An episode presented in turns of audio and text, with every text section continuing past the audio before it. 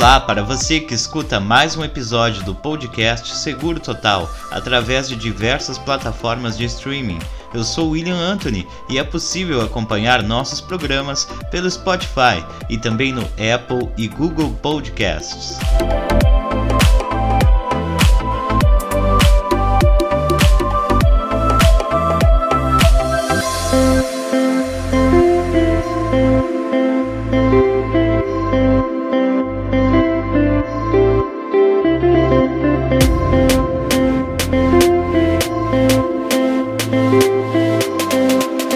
Estamos em um cenário de muitas incertezas, mas a vida não pode parar. É preciso fazer o possível para se adaptar à situação e por isso hoje eu converso com Emerson Soares. Ele é diretor da Segasp Univalores e eu já vou direto ao assunto.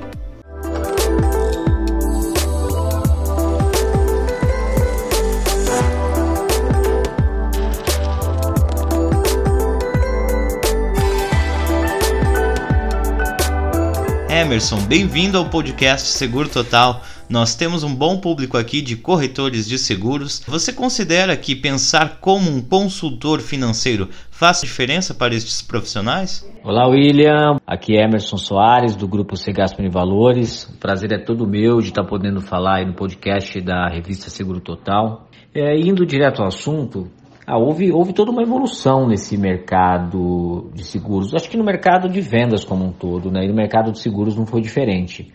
A gente vem de uma, de alguma, de uma geração onde as vendas de seguro de automóvel eram muito maiores, elas ainda são muito importantes para esse mercado, né? E, e de grande importância social.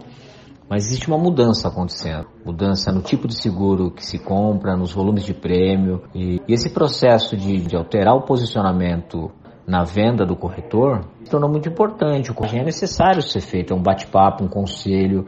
Então, o fato de você olhar nos olhos das pessoas, isso já faz a diferença. Se o profissional, se o corretor de seguros estiver preparado, treinado comercialmente, né, para fazer uma, uma, uma boa abordagem, um bom despertar de necessidade de bater, fazer as perguntas certas, sem dúvida nenhuma, ele vai tirar muito proveito disso. Né? E hoje são várias as escolas, né? o conhecimento ele está aí à disposição de todos, né? o que fazer está à disposição de todos. O que esses profissionais precisam buscar é o como fazer. Né? E as, existem algumas empresas hoje no mercado que estão muito prontas para fazer isso, né? faz parte do business dela. Então acho que essa transição para aqueles corretores que acordaram tem feito toda a diferença no processo de fidelização e no volume de, de, aumento de negócio, porque as pessoas precisam né, de seguro, as pessoas precisam mitigar risco e os seguros têm essa capacidade sobre diversos aspectos, diversas fases da vida, de contribuir para um crescimento sustentável. Este consultor financeiro, então, também pode atuar praticamente como um guardião financeiro, certo? É, essa palavra guardião é uma palavra bonita, né? Nós usamos muito aqui também. E é justamente porque é, é função do corretor de seguros né, abrir os olhos do, do, do seu cliente para diversos riscos que ele corre e, e buscar as melhores ferramentas para assegurar, proteger o seu cliente sobre todos os aspectos. É, o exemplo mais tradicional e mais, mais forte em relação a isso, nesse aspecto, eu acho que sempre será o seguro de vida, né? O seguro de vida tem um, um poder, uma força gigantesca, né? Porque normalmente a gente conversa com aquele que não estará presente no sinistro, né? Então somos responsáveis em falar em nome dos inocentes, as pessoas que não participam da reunião. Então, sem dúvida nenhuma, ser esse guardião para famílias e, e, e negócios dos nossos clientes é muito importante. Nós, desse mercado, que já tivemos a oportunidade é, de entregar entregar indenizações, cheques, né? E hoje temos famílias que vivem é, de um dinheiro de uma indenização, como de vida, ou de um resgate, de um acúmulo de dinheiro, como previdência, né, ou, ou, pessoas solteiras que utilizam hoje um seguro de doenças graves, de incapacidade, a gente se sente mesmo um guardião, porque a gente participa de um momento difícil dessa família, de alguma forma a gente se torna importante aí nesse momento por contribuir para que financeiramente as coisas continuem acontecendo com prosperidade. Então isso não deixa ter um grande valor, né? Sem dúvida nenhuma é de grande valor e, e nos faz aí um guardião financeiro. Como você analisa as mudanças nas taxas de expectativa de vida? Este é um fenômeno mundial. Você acredita que os nossos ouvintes que pensam no futuro devem levar isso em consideração na hora de fazer seus planejamentos? Bom, William, esse é um dos, dos temas mais importantes, viu? Expectativa de vida nessa questão demográfica mudando aí a, a todo momento, né? A cada cinco anos novidades. Todo esse avanço da, da, da medicina, estudo de células troncos, a questão de genoma, tudo isso tem levado as próprias seguradoras, né, esse mercado como um todo, a repensar, a precificar, até porque as pessoas é, estão vivendo mais e viverão mais, né? Se fala que, que daqui cinco anos, quem passar pela evolução desses estudos pode chegar a 115, as pessoas que estão nascendo hoje é, provavelmente vivam até 120, né? São todos dados aí científicos que vão além aí muito dos nossos conhecimentos até, mas que chegam até nós por esses profissionais que estudam muito essa área. E se a gente vai viver mais, tudo muda, né? Muda é, na questão do planejamento, então mais do que nunca a gente tem que, que levar em consideração né, para para fazer os seus seguros, para fechar os seguros, essa questão do tempo. Senão, todo esse planejamento pode dar errado. E quanto antes a gente começar é, essas soluções né, que falam dessa questão de longevidade, começar quanto antes a gente começar, melhor vai ser. Um dos maiores problemas da sociedade, sem dúvida nenhuma, vai ser essa questão de viver muito e viver com qualidade de vida, né? Ter capacidade financeira para ter uma terceira vida com dignidade. Então, aí a gente entra muito na questão da educação financeira e hoje a gente trabalha muito com finanças pessoais, que não é só a venda, né? O, o profissional, o corretor, o consultor, ele tá, tem que estar tá preparado ali, contribuir nesse processo de organização. Hoje, hoje já existem ferramentas online é, que são colocadas à disposição para que essas pessoas aprendam né, a lidar é, com essa questão do dinheiro, organização de fluxo de caixa, orçamento, não é? se livrar um pouco dos supérfluos, não ter essas atitudes perdulárias. Então, isso só com educação financeira, criação de hábitos, e isso é, tem que fazer parte de um desenho. Né? Acho que isso deve chegar nas escolas públicas, porque isso é um tema de grande importância para a sociedade, para que todos, né, ou na sua grande maioria, tenham dignidade financeira. Educação em todas as partes, educação financeira é, sem dúvida nenhuma, um, um fator importantíssimo para a saúde mental né, das pessoas.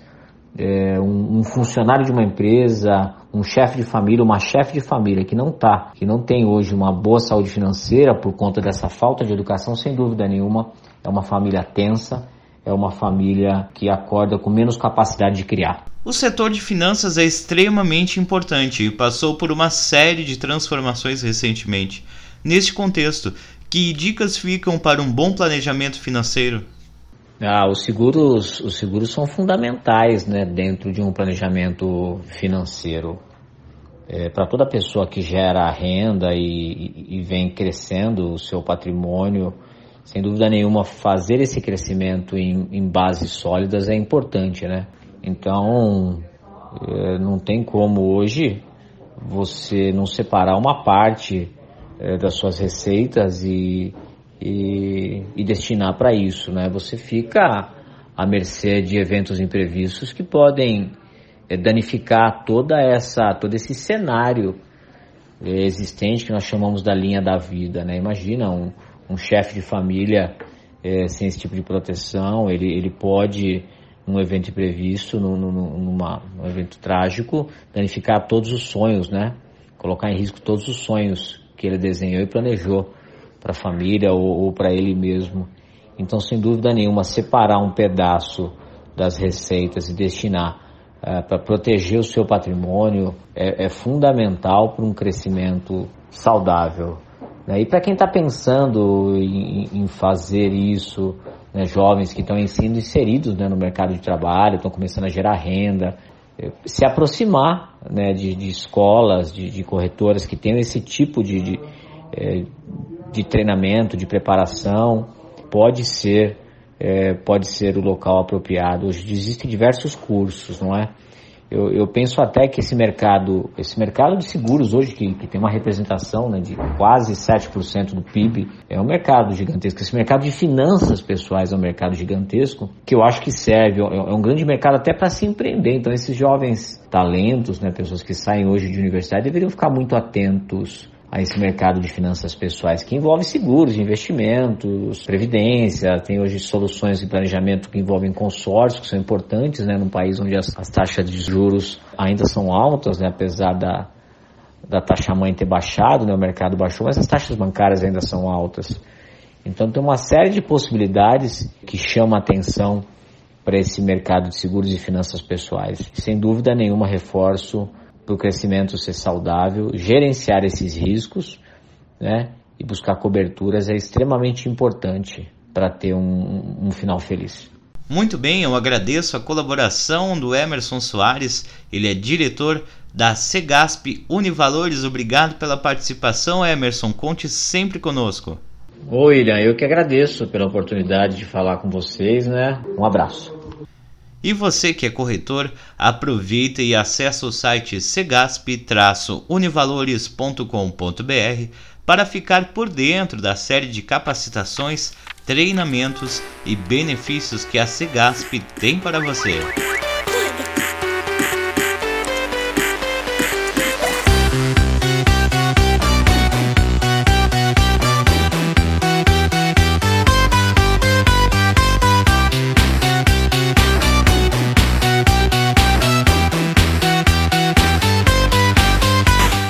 Semana um episódio novo de podcast. Aqui o seguro é total e o nosso foco é total em você. Direção geral José Francisco Filho. Até a próxima edição.